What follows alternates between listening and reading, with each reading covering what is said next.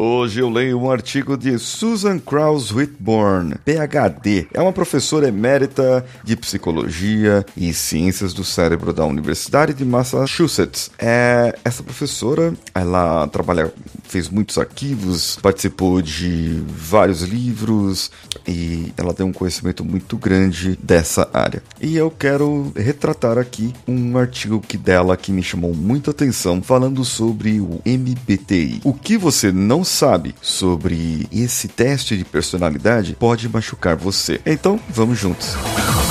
Você está ouvindo o Coachcast Brasil a sua dose diária de motivação.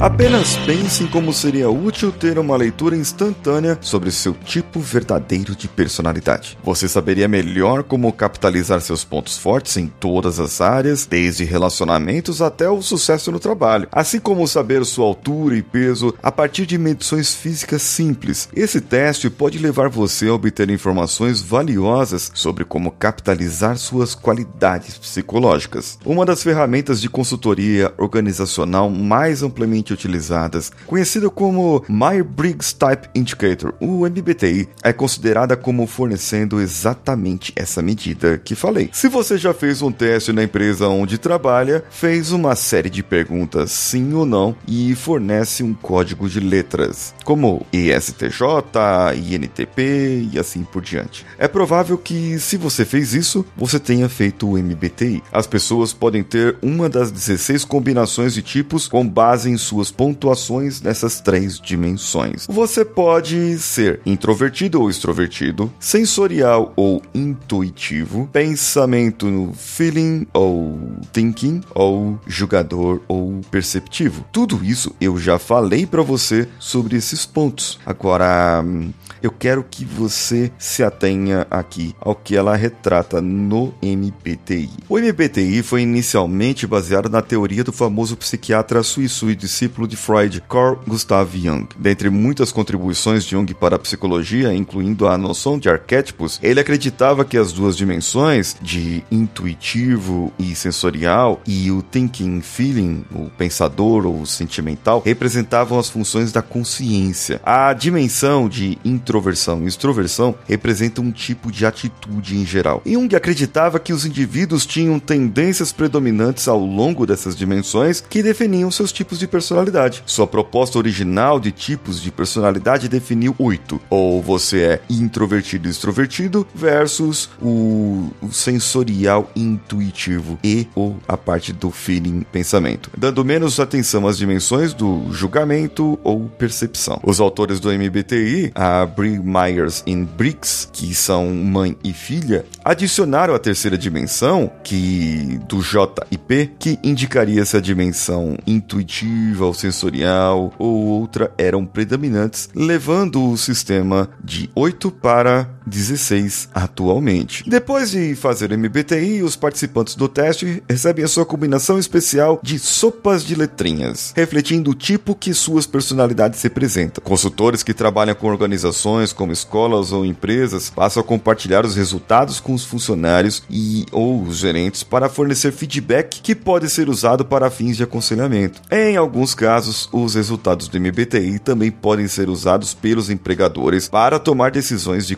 contratação. Os conselheiros familiares e conjugais, dependendo das suas orientações teóricas, também podem usar o MBTI para ajudar seus clientes a compreender as suas próprias personalidades únicas e as das pessoas com as quais têm relacionamento próximos. Devido à restrição de direitos autorais, eu não posso reproduzir os itens do teste aqui. Na verdade, para que os profissionais se tornem capazes de administrar e interpretar o teste, eles precisam concluir um programa de treinamento intensivo. Você pode até encontrar cópias do MBTI online, mas nenhum deles terá um instrumento oficial. Esses são os princípios básicos do MBTI. Sua essência é dar a você um rótulo de tipo de personalidade que, de acordo com as suas interpretações mais comuns usadas pelos profissionais, fica com você por toda a sua vida. O próprio Jung, embora desenvolvendo a ideia de tipos de personalidade, também sustentou que com o tempo as pessoas estabelecem um maior equilíbrio entre as duas polaridades dentro dentro de suas personalidades em um processo que ele chamou de individuação. Imagino que Jung estaria dando piruetas em seu túmulo se soubesse como o MBTI é usado hoje. Nunca foi a intenção de Jung deixar um legado em que as personalidades das pessoas fossem reduzidas a códigos de quatro letras. Em vez disso, embora fale em muitas maneiras, a teoria de Jung pode ser acreditada com a sugestão de outras forças, além da sexualidade, podem estar em jogo na psique, o ponto crucial da sua diferença com o seu mentor Freud.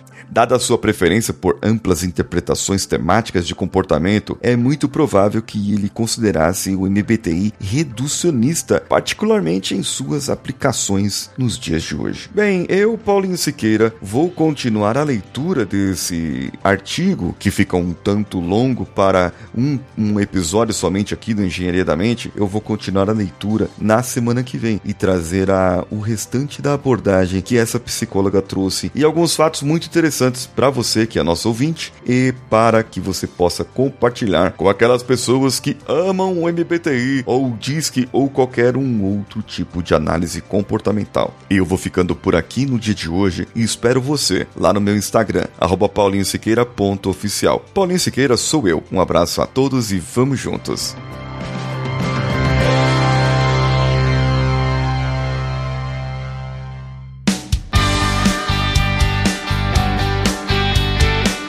Que você chegou até aqui. No final desse episódio, eu tenho certeza que você vai gostar de todos os nossos conteúdos. Procure em coachcast.com.br e tenha acesso a diversos episódios e tenho certeza que muitos deles vão te agradar e vão te ajudar a crescer como ser humano. Se você quiser consumir outros conteúdos do Paulinho Siqueira, vá no YouTube, youtube.com/barra Paulinho Siqueira e o canal Engenharia da Mente ou no instagram.com/barra Paulinho Siqueira.com oficial. O Coachcast Brasil você pode ouvir em qualquer plataforma, incluindo Spotify, iTunes, Castbox e qualquer agregador para podcasts. Eu estou esperando você no próximo episódio. Até lá!